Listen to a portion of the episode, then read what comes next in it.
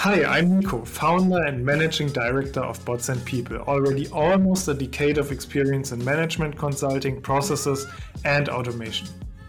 Hi, and I am Andy. I am an expert from Adidas via Deloitte to tech companies.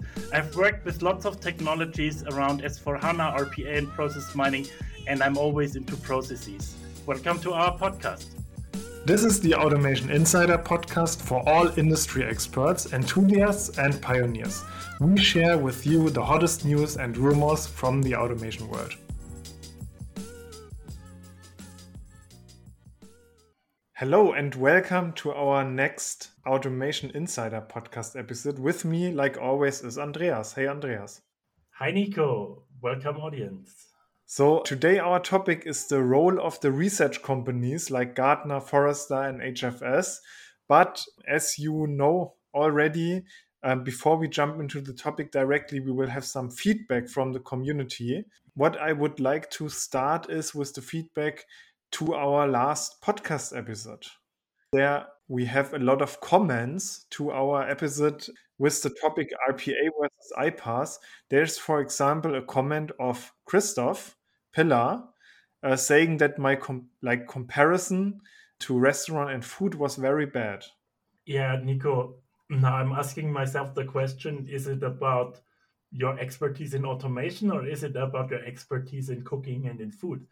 So, what is it? How how good are you in cooking and in food, or shall we call your girlfriend now? Yeah, no, no. I'm. I would say I stay more with automation, but uh, also I'm not such a bad cook. Yeah, I can. I I will uh, discuss that out with Christoph after the after the podcast. But otherwise, he also said um, that it was quite interesting, and he said as a like um, a resume of the podcast that RPA tools will become more and more niche tools. Would you underline this? This is a interesting comment. I would say there will not be pure RPA tools anymore. So we, we talked about capabilities, and I think that a tool that has only an RPA capability and not more, that will be a niche tool yeah, definitely. But I think uh, in the end, if you want to be competitive in the market, you need to have more technical capabilities than only some kind of the front end jumping around. And that's why I think on the one hand side it's right on the other hand side i think the companies are aware about that and that's why they are since multiple years already on the trend to get into yeah i would say a platform mode that they are able to yeah handle more and more complex use cases over time. Yeah and at um, at the same time he's asking you andreas that you mentioned at the end that uh, you currently try to implement a proper way to be fast with automations and additionally document everything in order to have a good overview and he wants to hear some more of your findings about it. Do, do you have that already, or is it still an ongoing process? No, so the concept is there. I think um, it's only the matter that this is not something that we can go into details in two minutes. I think I can do a short elevator pitch on it. Okay.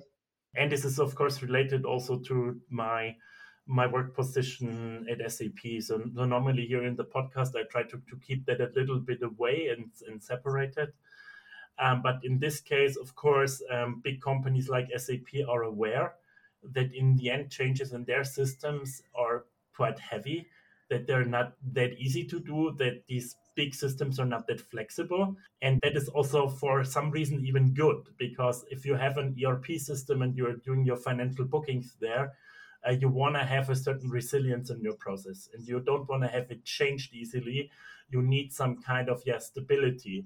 But of course it's uh, in the end it's too uh, inflexible and it, it's too tidy to change something. Uh, and that's only something you can change when um, in the end you change the way how you work with it. So of course the technology can make steps but uh, when you look for example sap has purchased signavio because the hope is that you have in the end Signavio as some kind of your process library, but not like in ancient times that you document your process after the fact, but that you use it for process design. That means basically, that's now the elevator pitch, how this could look like. If you use your process library independent now from the tool. For SAP, it would be SAP Signavio, should also be used end to end. And you document your process there. Not only you document, you design, and you design continuously. And you hand this design basically over to a solution manager or any kind of application lifecycle management. And you can reuse that and basically automatically more or less translate that into technology. And any change that you do on the process library is more or less with low effort reflected in your technology that makes it easier to handle. And then you still have the option, dependent on which requirement you have, to also translate that. So you are doing some kind of a in your process model and you say, okay, but I want to do it with a robot or I want to do it with a workflow. And then you basically translate it in a different set of technology, but you still keep everything in the design and you keep your governance there and that always means that basically the business is leading, the business design is leading. And when a requirement is then governed and approved, then it needs to be translated with yeah the lowest effort possible into the, the technical change. And this is the principle behind. And I think there will come big steps in the next months and years. Cool. Yeah, sounds sounds promising. And Christoph, if you listen to us now, probably you can also approach Andreas and you can do a deep dive on that. All right, and then we have another uh, pretty uh, cool comment from Lars because we uh, posted under the um, podcast episode, "What's your opinion, RPA or iPaaS?" And of course, that's a little bit provoking question. And uh, Lars didn't uh, like didn't go into the trap, and he said that uh, opinion is start not with RPA versus iPaaS, but with defining the business problem you're trying to solve. And there he's talking you out of the horde, right, Andy? Yeah, I, think, um, let me ask you two questions. So, who did the automation strategist? Yeah. And with, with whom did Lars work in the last years? so, so, I think we, we have some kind of, uh, yeah, a mindset there that we pretty much like. Of course, the title of the podcast was Compare RPA to iPaaS. That does not mean that this is how the methodology starts. So it's always the problem solving methodology. And uh, we very much support that.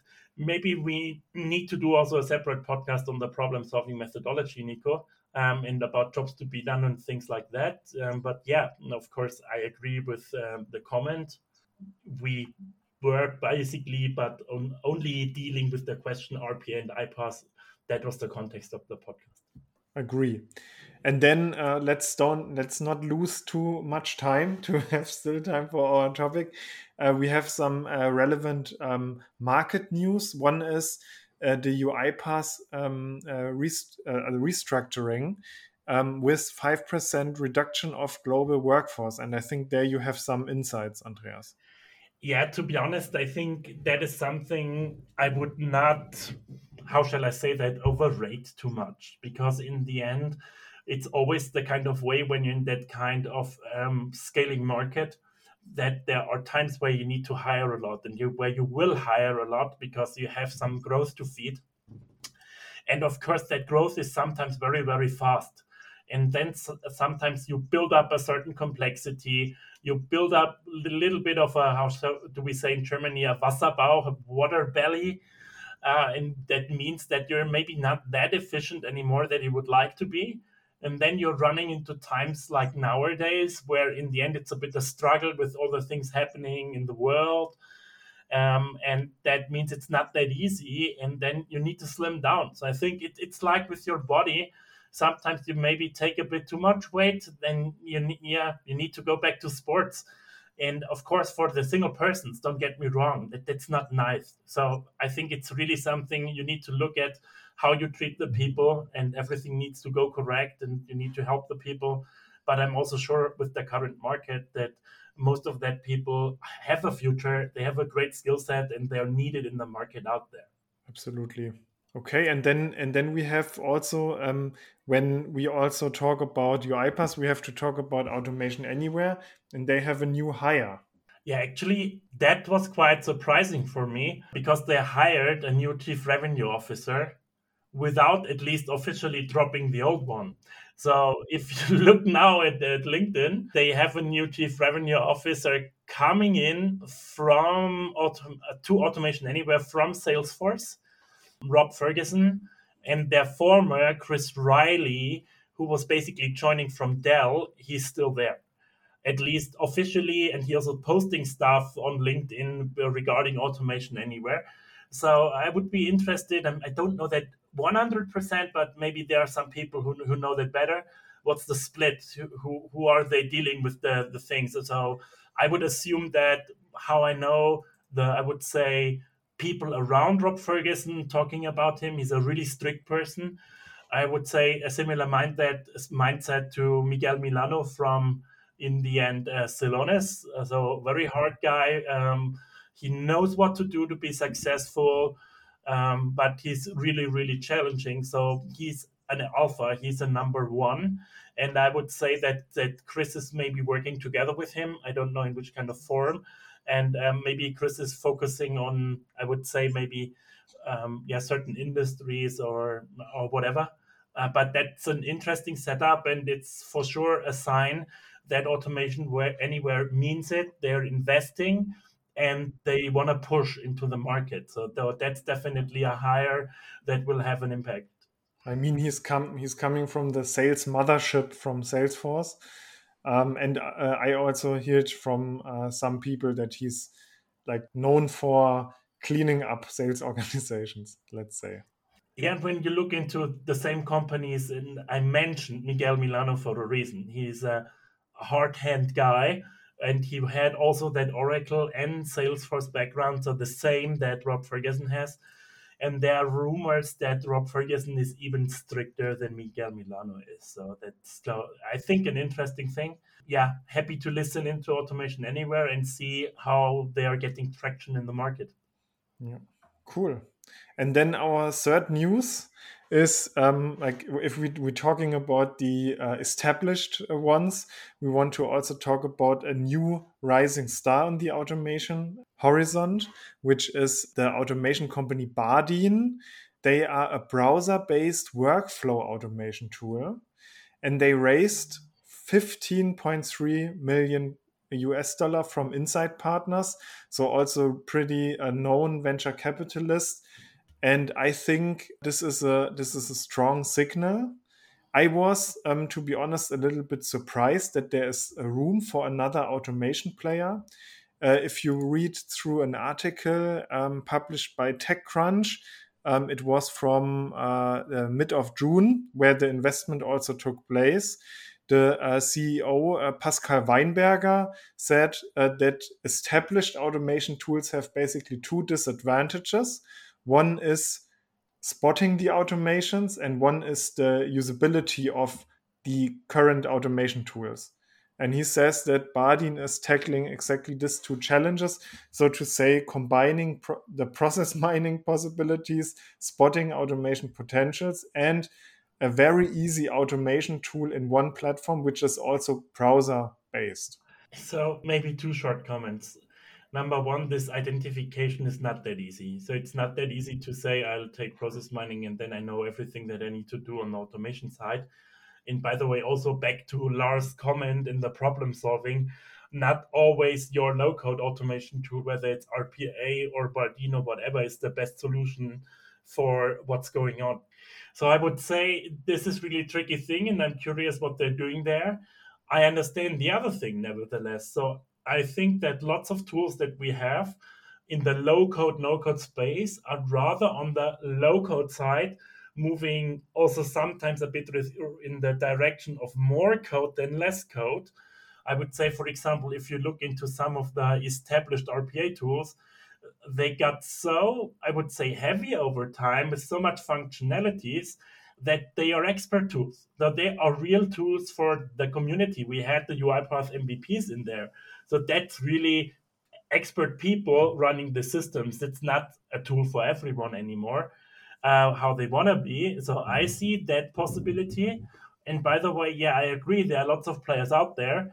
But to be honest, some kind of low code automation and workflow is something that every tool in future needs. So I see still some players that will need to purchase a low code company. So maybe there is a little bit of room for a good exit strategy, not for being the big player of the future, but for being acquired by one of the big players. If they do it right, there might be a good room for them. Yeah, it's interesting. There is, is really the top investors involved, like 468 Capital, also from from Germany. They have a, a rocket background, and at the same time, if I read uh, through that article again, um, saying our main competitors are software as a service automation tools like Zapier, as well as tools like UiPath Automation Anywhere. And I think it will be not so easy to like to um, offer a solution to both target groups the enterprises with this very fragmented infrastructure uh, on-prem sap systems maybe and at the other um, side um, the hyper growth uh, startups where there's only cloud solutions that um, has to be connected because on the one side there's an UiPath and Automation Anywhere and Blue Prism uh, who are pretty advanced in dealing with this fragmented IT landscapes.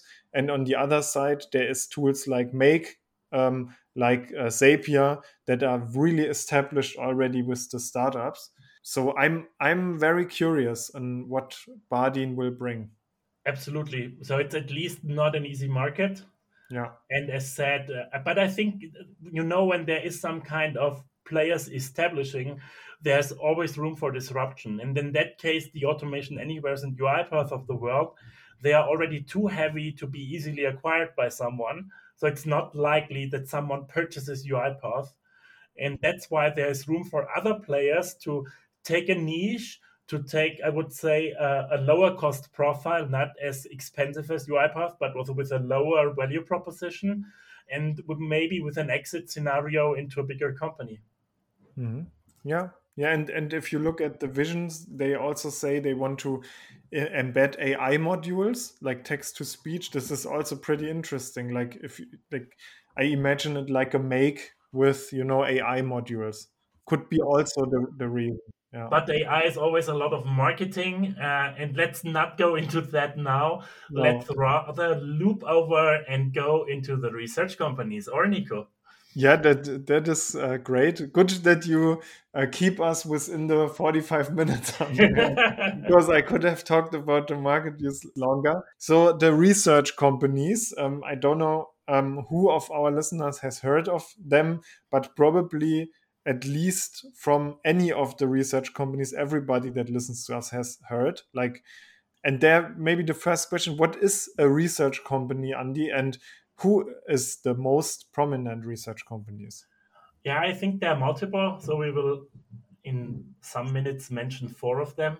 But what are they doing? So there are companies out there that are, I would say, well known for research in the tech field. So research companies, that's what the name says. So, so what they're doing, they're looking at different technologies, at different companies, also at different service providers and I think the main thing that they are doing, at least the most prominent thing, is rating them. So they have all of them have some kind of a rating system.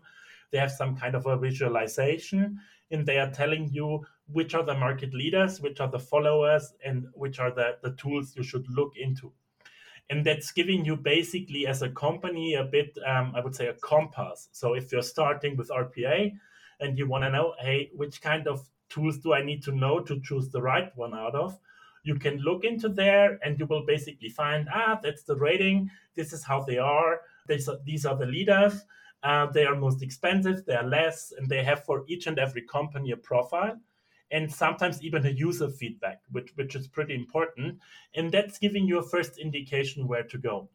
They're also looking into tech innovation so they always will tell you hey that's what's upcoming. There is some kind of a hype cycle. So the next big thing could be something like that.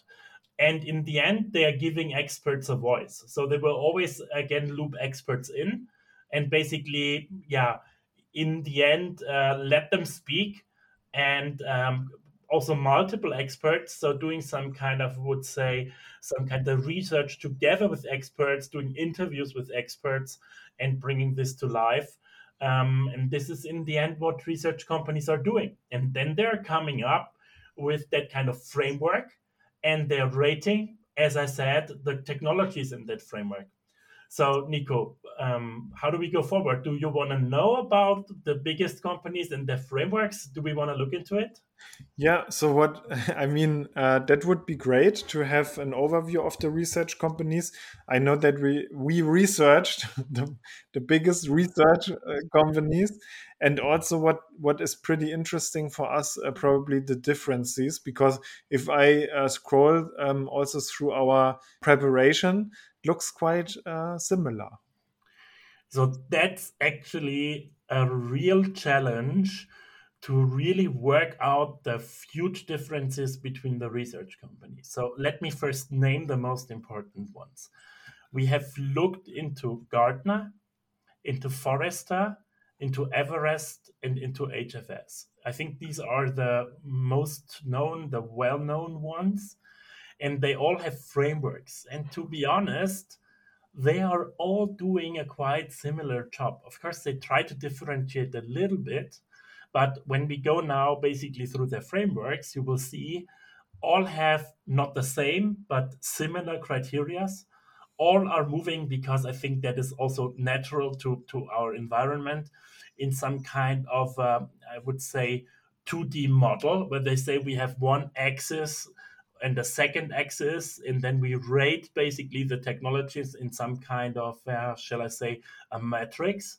And it, it's quite um, I would say, comparable approaches. So it's not that easy to say where they are different, but I will tell you at least at the end why it's good that we have all four of them and not only one, and why it's really important to also look at all four of them and not only at one. Mm-hmm. Yeah, it sounds sounds almost like we do a research company for research companies and having the like the magic uh, cube for you know magic cube model for research companies. But uh, let's uh, maybe dive into the first one uh, gartner which is probably the most known one. And um, in many many um, talks to uh, companies i also hear yeah before we select a tool let's have a look into the gartner magic quadrant and um, uh, Andy, what is the Gartner Magic Quadrant? quadrant? What are the criterias? and how does it look? So, if you're now on your phone or if you're basically somewhere on your computer and listening to that, um, or if not, do it later, then please Google. Go in and look for Magic Quadrant, Gartner Magic Quadrant, for example, for RPA, Robotics Process Automation. And then you will see a square. And the square that is basically, yeah, in the end, differentiated in four parts. So there is the x axis from left to right, which is basically telling you the completeness of the vision. So, how good is the vision of the company that's rated? Is it complete or is there anything missing from the mission or vision related to, of course, uh, the view of Gartner? So, that's how Gartner is rating. And then you also have basically the y axis from the top to the bottom, and you have the ability to execute. So now you're basically having more or less four quadrants. That's also why magic quadrant. So you have on the right upper half, uh, right upper corner, you have the ones with a high vision, high completeness of vision, and a high ability to execute. And these are the leaders. So two times high is the leaders. And then we have basically below with a high vision, but not so much already into the execution. We have the visionaries because they have a high vision, but they still need to get some stages in the execution. And we have basically um, on the left upper side with a high uh, capability, with a high ability to execute, but with not the perfect vision yet. We have the challengers because they are already there, they can already execute, but they, they need to maybe take a step in the vision. And then you have also the lower part, the niche players, the followers, but that's not the most important one. So we always look at the leaders and then we look into who are close to the leaders in the other quadrants. And when we look, we have it here, the magic quadrant for 2021 for RPA. We see on the right upper side a very high UI UiPath and automation anywhere with a high vision and a high ability to execute and followed. And I think that's even interesting by Microsoft and by Blue Prism with a big difference because Blue Prism with a still good ability to execute with really a low rating, even close to drop from leaders to challengers, a low rating on the vision. So that that means there is some kind of innovation missing. There's some kind of the, the long-term vision is is not that strong. And Microsoft, yeah, really yeah, going into a challenger mode towards UiPath and automation anywhere. And that's what you can read out of that. You can see also, of course, over time, who is developing, who is making jumps, who is coming closer, and who is the leader in the market. And then you can basically check out, yeah, which are the tools I want to take a look at and I want to pilot and I want to maybe take into an evaluation for my company. Yeah. And you also see like at the visionaries, that's pretty interesting. pega systems at the um, very uh, right side, um, even more visionary than UiPath and Appian. There was this uh, scandal some some weeks ago where uh, there was a spy from Appian um, at Pegasystems. It's interesting that they are both at this visionary quadrant. But this is just a, a quick note. I think, Nico, that this is interesting. Nevertheless, I think what was the other way around? I think it was Pegasystem getting sued by Appian. Ah, sure, um, yeah. Yeah, yes. and I yeah. think that this will mean that in the next quadrant or in, in 2022, that uh, Pegasystem could face a drop because the, the charge is so high that's really a challenge on the existence of Pega systems. That's not that easy. And actually, I think Appian is in a, a good situation from how they developed over the last years. I think they have a good tooling and they're getting stronger and stronger. So I see some some movement also there. I think when we are back in one year and we're looking at it, I could name you at least three companies that I think will make a jump to the more top. And I would at least say that I see two or three where I believe they will rather make a drop. Yeah. So um, let's maybe go back to the meta level um, and um, surf into the Forrester wave. Yeah, the Forrester wave, and there it already comes.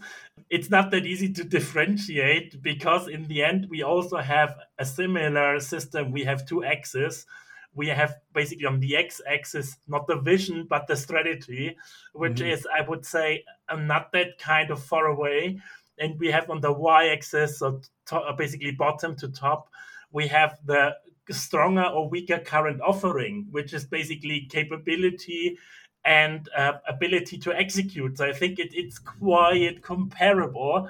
It's maybe not completely equal, uh, but what you see there that uh, in the end there's a similar system and you can also see that it's then divided into parts it's not quadrants but it's more cycles starting basically from the right upper corner and you can see it's also differentiated into leaders strong performers contenders challengers and you can again see strongest tools in there uh, is UiPath, Automation Anywhere, in Microsoft, so the same that are there on the edge. Then it diversifies a bit, but you can see it's quite comparable. And, and on the top, it's in lots of cases not really contradictory. When it's going more to the bottom, it's diversifying a little bit between the systems, which I would say is also mainly due to the fact that um, the basically main players they are known better. There's more research on them, and uh, basically they are already also more complete. So they score in all categories. And if the categories vary a bit, and basically the followers they are not strong in every category, so they have some edges, then this is taking um, a higher basically downfall or a higher upgrade in, in one of the systems and, and less in the other. And that's why um, in the top you will always see quite an overlap. And when it's basically coming to the back of the tools, then you see a bit more diversification. Yeah, and as you said, it's pretty interesting that it's like uh, at um, Gartner, it's the um, uh, the at Gartner, it's the um, execution power. At Forrester Wave, it's the uh, current offering. Um, at Gartner, it's the vision. At Forrester, it's the strategy. So it's yeah, more or less quite similar. Then what is the Everest peak matrix? Yeah, so that's the next one. So we have the Everest group that's providing the peak matrix, and it looks a little bit like I would say uh, a day in the Tour de France, where you in the end see that we are going up to, let's say, uh, or something like that. So we have the highest peak on the right upper side again. We have again two axes. They are this time a little bit different because actually Everest is merging vision and capability both into the x axis from left to right. So you have in there the vision and capability, and you have on the y axis from bottom to top, you have the market impact. So I would say that's also interesting because in the market impact, what, what's maybe in there, so it, it measures the impact created in the market. That means the more people that are using it, the higher the impact, but also the better the tool. So in the end, that's cool, but it's also not messy because uh, now you have the capability of the tool and what it's able to do basically in both axes. You have it in the vision and capability, and you have it in the market impact somehow figured in. So that's not that easy, uh, but it's cool to have that figured in to, to, to really see uh, how much traction is there, and that this is also a great thing to do. And in this case, we look currently on the 2021 process mining products metrics. And there we can see basically vision and capability low to high. We have the highest capability with Celonis, which is not really surprising, and also the highest market impact. That's why it's again on the right upper side. Um, and then uh, we have also a similar system with leader, leaders, contenders, and aspirants. And there are quite a lot of contenders now in there in the system. Um, and you can see if you look into, you can see the main tools that you're looking into normally and that are in the market and there's an awareness for these are all the systems that are ranked pretty highly. So we can see it Celonis software AG, UiPath Minit signavio a little bit of lana labs. So you can see that kind of are the players with the biggest market impact and also with the, the highest rating. So it's again pretty comparable. Mm-hmm. and now uh, before we uh, get into hfs which is a bit different as it is like the criteria are not so different with the first three research companies why is the results different so for example why is uh, UiPath, um, uh, like I mean, UiPath was the leader at both, but um, uh, why is not the exact the same results? Is it purely because of the criteria they use, um, or is it also some something like the relation to the software vendors, or what what is the background of that, Andy? So, pretty good point, Nico. And I think um, we already touched on the criteria, and that especially on the non leaders, th- this is making an impact. But yeah, and this is basically also why it's good to have multiple ratings.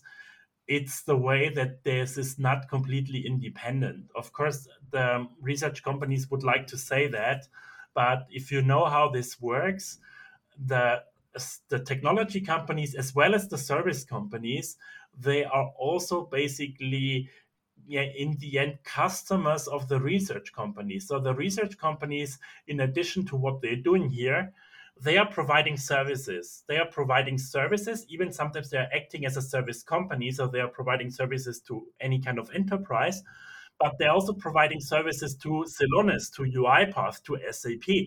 That's what they're doing. That's how they're making money they're doing studies together. And of course, if I'm doing a study together with a vendor, it's most likely not the outcome that that vendor is rated last. So let's say it this way. So in the end, of course, the vendor also then has a little bit of an influence on the criteria and how it's formulated. Um, of course, the research companies always need to look into that they're still staying a certain way of independent but they're not 100% independent. And of course, that makes then a difference. That makes a difference in rating. Some people would even say, oh, it's anyhow, everything is bought that's in there, everyone paid for it. No, no, no. I don't want to go so far. So I think it's pretty important to say that there is a lot of work going into that. uh, that's not only paid by someone, but yeah, there are also relationship between research companies and other companies like tech companies or service providers, and there is no 100% independence. It's that way. We cannot discuss it away. Okay. But uh, but usually you would find the top vendors you would find in such ratings, right? I think if you if they would differ too much on the top vendors, there would be a lot of questions. So what you can't do, you can't say go in and say I don't like Celonis, I rate them number seven or eight. So I think no one would believe that. So there is, I think, a little bit of room uh, for judgment, but there is not uh, a room for doing whatever you want to. Okay. Yeah. So um, before going into final summary, we have also HFS top rankings. Voice of the customer. What is the difference here? Yeah. So if we look into the HFS top rankings, we can see that they're doing it a little bit differently. So they are not that kind of visual, and so we don't see a Tour de France uh, kind of style here, but we see rather some kind of um, a heat map, some kind of a matrix, and we can see for all kinds of, yeah, I would say criteria like technology, roadmap, and vision, we see mapped out who is number one to number 10. And I think we don't want to go through all the criteria. You can look at it yourself, HFS top 10. But the most important one is for me the voice of the customer. And this is what makes, in the end, HFS special because they are basically trying to get feedback from all the kind of users and customers of the tools. And this is something that's for me very powerful. It's really powerful feedback from the market. And I also can tell you if you want to basically really judge on something, then look at all the ratings. Don't overrate them. Don't overcharge, basically. But talk maybe to the one or the other company that's using that kind of tool. Really exchange with experts. That's where you learn a lot. That's where you get way more honest feedback than only staring at the piece of paper. So it's like everywhere, you need to do your homework. And it's like in, in politics and wherever, you need multiple sources to get a good picture. Yeah, that's uh, that's really interesting, and also I like this uh, that they include the voice of the customers. Also, I don't um, I know exactly the background because here we can see the 2020 top 10 RPA software rankings, and we have at number one Blue Prism, at number two UiPath. So for a customer, of course, it's always hard to um, uh, compare tools because usually they would only implement one of the solutions or scale only one of the solutions, um, especially in 2020. Maybe now we have more multi vendor uh, users, but at this point, if you ask a customer, they would only be able to rate their num the number one what they use, right? Absolutely. So it's more like the kind of Amazon style if you go there and look at it and you see that there are a lot of people rating negatively, then it would be a sign. Exactly. Okay. So, what is our uh, final summary? Can we trust those kind of research companies? To a big degree, yes. But we still need to be careful because they're not only doing research, they're also some kind of a marketing company. They're also a little bit of a consulting company, and their papers are often paid. Um, and that's why we need to be a bit careful with it. But I would say they are overall trustworthy, but we always look into multiple sources, not only into one. Okay. And I think one great point is if you are not sure if you're a company now uh, searching for another uh, tool um, in any kind of area, be it conversational AI or something else, um, don't only trust the research companies. It gives you a good indication but also talk to other uh, users. Get contact to other companies using that tool. You can also get a reference call of the tool providers and then um, you are on the safe side talking to uh, practitioners of this software yeah and looking to two or three tools at the beginning you don't need to pilot all of them but also talk to multiple customers because in the end there's no one there who is completely independent. So also, of course, uh, the tech companies they will always link you to the customers where it worked out well. Um, also, if you have some kind of an advisor, um, if it's Accenture, Deloitte, or whatever, they also have partnerships. So there's always with everyone there is an interest and of course most of them hopefully they are there for you as a trusted advisor and they in the end do the best in your interest but there always is a little bit few percentages of other interest in the background like with the research companies and that's why get multiple pictures make your own picture and go to the people that you trust. Go with the people that you trust and this is something that works out quite well. Okay so now we have uh, 41 minutes almost one half time in soccer. I think this is the perfect time to get into to our learnings of the week. What was your learning of the week andy? So um, i was really into Cognigy this week. So in the end, in the last years, that kind of topic of chatbots, it did not really take off as expected. But there's so much heat in the market around Cognigy and about conversational AI. And that's why I think, Nico, we also we will do quite soon a podcast on that. Uh, there is certain maturity now in the go-to-market, in the value proposition, in the use cases. It's not only stupid bots it's not only Cognigy, also by the way. It's similar to to process mining. There's not only Celonis, uh, but they are really opening up that market. And I think this is something that I really see, yeah, growing in the next years and being a nice topic. Being very curious if they will stay independent or there will be some kind of an exit scenario yeah. also. Interesting thoughts. Uh, let's deep dive into this in one of the next episodes my uh, learning of the week basically is that good solution selling is focusing on the challenge of the customers and not providing a solution. Um, I faced several uh, sales calls myself where I was in the customer role, where it was only about presenting a solution and not, um, yeah, talking about my challenges. And I didn't felt then very comfortable. Um, it's uh, I, I like to compare it with going to a doctor's appointment. Imagine you go and Andy, imagine you go to a doctor's appointment and the doctor tells you, "Hey, uh, without you saying any word, hey, uh, do you want to try out this X-ray? Uh, I have it new. You can use it." Right? There's it, would be weird. I think it's also back to the problem-solving approach. So, congrats to Lars I think you always need to know why you're doing something. And if you basically want to do a therapy or you want to do an x ray, you should have a reason why to do that and not only do it for the sake of itself. Yeah. And this is the, uh, uh, what a great salesperson uh, makes finding out what is the challenges of that person, what keeps the person awake at night, and then just checking if this is somehow um, connectable to the solutions um, the company of the salesperson offers. Simple as that.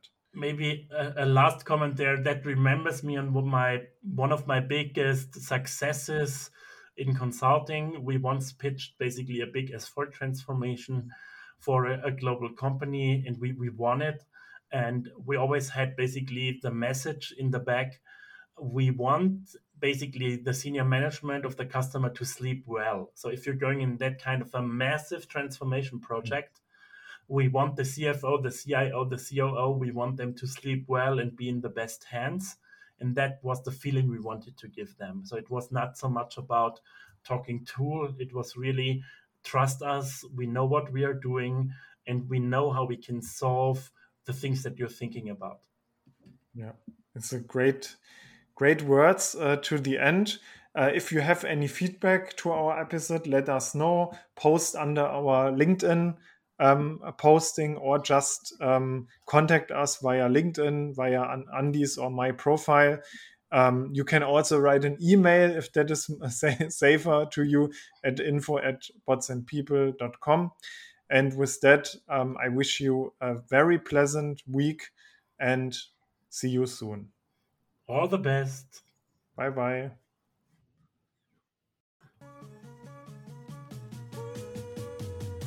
That's it from today for our Insider podcast. If you are interested in further infos about process automation, please register at www.botsandpeople.com. See you soon.